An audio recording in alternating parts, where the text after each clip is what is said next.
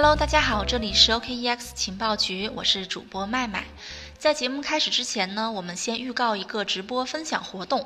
我们在六月四号，也就是明天的上午十点半，会有一场线上的直播访谈。那我们直播访谈的主题呢，很接地气，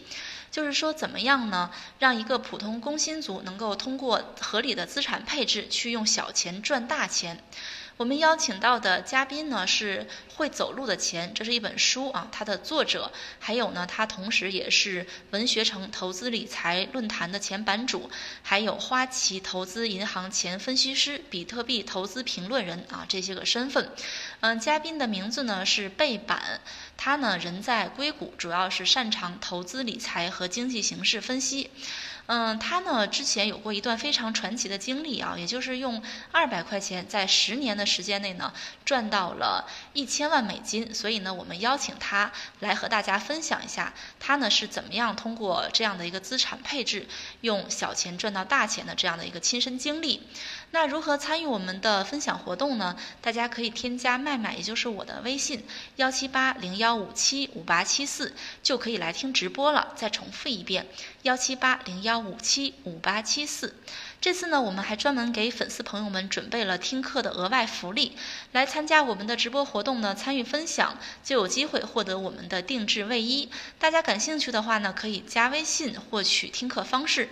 好的，接下来我们就开始今天的节目。今天呢，主要是聊一聊呢我们现在的一个形势，以及呢加密市场的一个行情。我们知道，当下呢，欧美形势呢正在占据各大网站的头条。那疫情呢，在国外的情况也不是很乐观。目前呢，巴西啊、南美、北美的确诊人数达到了几百万。对于欧美国家来讲呢，在紧张形势和疫情的双重影响下呢，复工复产更是难上加难了。因此呢，美股二次探底的呼声越来越高。那么，假如美股真的会二次探底，加密市场是不是有可能再次的受到冲击呢？我们今天来讨论一下。我们知道啊，最近全美各地爆发的游行啊是越演越烈。那么，美国地方的官员还有卫生专家就非常担忧，这可能呢会引发第二波疫情的爆发。在洛杉矶市呢，新冠病毒检测站被迫撤销，市长呢非常担心这样大的一个游行的规模呢会成为一个超级的传播事件。亚特兰大市长呢也建议说，游行者本周内呢要做一个病毒的检测。事实上呢，现在应该是有一部分的国民警卫队感染上了这个疫情。根据美国消费者新闻与商业频道援引明尼苏达州国民警卫队发言人二号的消息称呢，说这个明尼苏达州啊有一名国民警卫队队员新冠病毒的检测呈阳性，另外九名队员呢也出现了感染症状，但是目前呢还不清楚确诊的队员是什么时候呈现的这个阳性的检测结果，以及呢他与其他队员和民众的一个互动程度。同时呢，埃默里大学的流行病学家鲍勃·贝德纳奇克预计呢，说人们在游行中去大喊大叫，被迫产生的密切接触，这些行为呢可能会加剧病毒的传播。他还补充说，对游行者使用催泪瓦斯呢，也有可能导致人们咳嗽，并且呢进一步的加剧病毒的传播。而这种担忧呢，几天前就已经出现。美联社呢之前报道称说，令美国公共卫生专家担忧的是，当前的乱局呢很有可能与新冠肺炎疫情产生一个叠加效应，从而呢引发新一轮的感染。上周六呢，就是五月三十号的时候，洛杉矶所有的新冠病毒检测中心因为安全担忧关闭了。亚特兰大市长呢向民众喊话说，如果你参与了游行，请务必去接受新冠病毒的检测。即便部分的检测站点关闭呢，美国每天确诊人数也保持在两万以上，每天死亡人数呢保持在一千人上下。在疫情二次爆发可能性增大的一个背景下呢，美国各州推出的复工政策也受到了影响，这有可能呢会导致美股的再次受挫。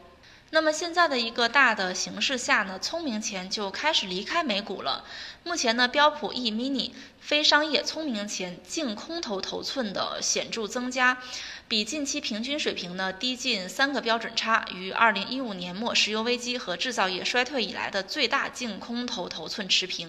我们来解释一下这个上面提到的聪明钱是什么意思。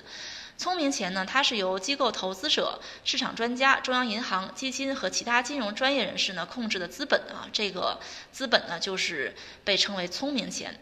那么我们上面提到呢，说净空头头寸显著增加，这就显示了聪明钱对美股中期的一个非常悲观的看法。美国银行的观察呢，也证实了这种聪明钱持续抛售股票的趋势。这个银行的私人高净值客户呢，已经连续七周的去抛售股票。美银的私人客户拿兑现的现金去做什么呢？他们去买了黄金。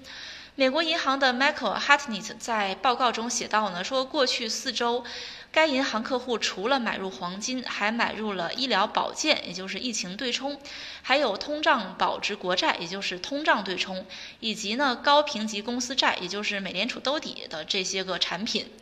在目前的经济情况下呢，购买避险啊、通胀对冲啊以及疫情对冲品种呢，也是一个合理的选择哈。在宏观经济方面呢，五月二十九号，美联储主席鲍威尔表示，即使美国和其他国家逐渐的解除防疫封锁，这次疫情呢也可能会给经济造成深远而且持久的损伤。而且他认为呢，很明显存在第二波疫情的风险。那么第二波疫情呢，很可能会严重的损害这个恢复的信心。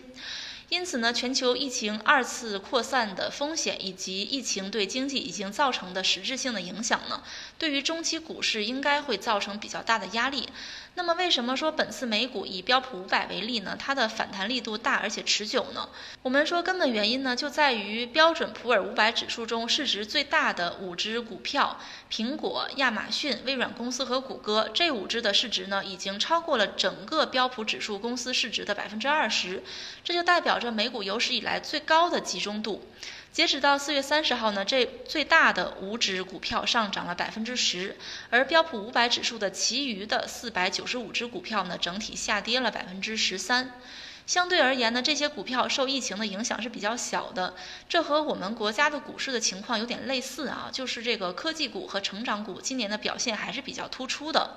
但是并不是所有的公司都具备苹果、亚马逊、微软这样的增长条件，因此呢，人们对于美股二次探底的呼声也越来越高。那么，如果美股去二次探底，是否会再次的影响比特币的走势呢？可能这个是大家比较关心的一个问题。当美股市场出现剧烈的波动的时候呢，比特币与美股相关性到底怎么样呢？三月十二号，比特币大跌，或许已经给出了答案。三月十二号呢，由于对新冠肺炎快速蔓延造成的恐慌情绪，比特币出现了单日价格大幅度的下跌，其余加密货币呢普遍跟跌，大多数加密货币的周跌幅超过了百分之三十。彼时呢，这个 Coinmetrics 的报告分析对崩盘的原因进行了分析。他们呢特别指出了说，比特币与标普关联性创新高，同时呢，数据显示是短线投资者推动了这次加密货币的大额抛售。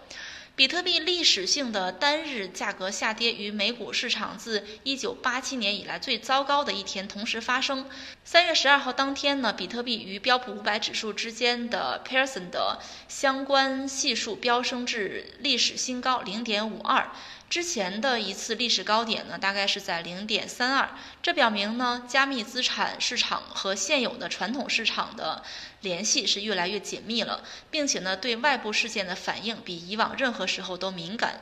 总之呢，如果疫情持续的去呃蔓延，美国的金融市场如果说再次的出现动荡呢，那么势必就有可能引发加密货币市场的二次的动荡。这是我们通过分析呢得到的一个结论。以上呢就是我们今天的节目内容，感谢大家的收听。同时呢，不要忘记我们明天上午十点半的嘉宾分享，记得添加主播的微信幺七八零幺五七五八七四，学习更多的区块链知识，欢迎关注我们 OKEX 情报局。好的，明天晚上我们同一时间再见吧。